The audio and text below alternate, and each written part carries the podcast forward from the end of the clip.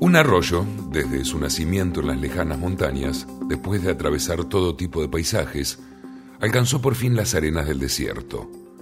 Igual que había cruzado todas las demás barreras, el arroyo trató también de cruzar esta, pero se encontró que en cuanto se adentraba en la arena, sus aguas desaparecían. Sin embargo, estaba convencido de que su destino era cruzar ese desierto y de que a la vez no había manera de cruzarlo. Entonces, una voz oculta que salía del mismo desierto le susurró, el viento cruza el desierto e igualmente puede hacerlo el arroyo. El arroyo objetó que estaba arremetiendo contra la arena, pero que solo estaba siendo absorbido, que el viento podía volar y que gracias a esto podía atravesar el desierto. Arremetiendo de tu manera habitual, no podrás atravesarlo, desaparecerás o te convertirás en una marisma.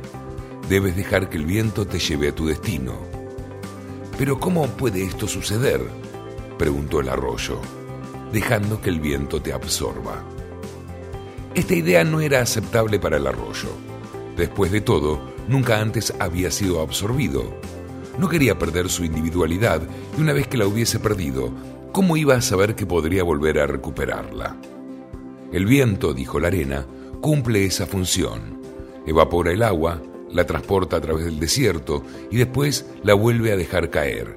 Al caer en forma de lluvia, el agua se vuelve a convertir en un río. ¿Cómo puedo saber que esto es verdad? preguntó el arroyo. Así es.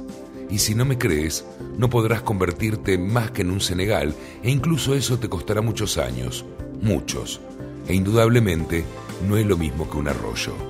Pero, ¿no puedo seguir siendo el mismo arroyo que soy hoy? No puedes seguir así en ninguno de los casos, dijo el susurro. Tu parte esencial es transportada y vuelve a formar un arroyo. Tú recibes el nombre que tienes, incluso hoy, porque no sabes qué parte de ti es la esencial. Cuando el arroyo escuchó esto, comenzó a resonar un cierto eco en sus pensamientos. Débilmente recordó un estado en el cual, o era una parte de él, había sido sostenido en los brazos del viento. También recordó, ¿lo recordó? Que esto era lo que realmente había que hacer, aunque no necesariamente lo más obvio. Y el arroyo hizo ascender su vapor hacia los acogedores brazos del viento, que suavemente y con facilidad le llevaron hacia arriba y a lo lejos, dejándole caer suavemente en cuanto alcanzó la cima de la montaña, muchos, muchos kilómetros más allá. Y como había abrigado sus dudas, el arroyo fue capaz de recordar y grabar con más fuerza en su mente los detalles de la experiencia. Él reflexionó, sí, ahora he conocido mi verdadera identidad. El arroyo estaba aprendiendo, pero las arenas susurraron. Nosotras lo sabemos, porque lo vemos suceder un día tras otro y porque nosotras, las arenas, nos extendemos desde la orilla del río por todo el camino hasta la montaña.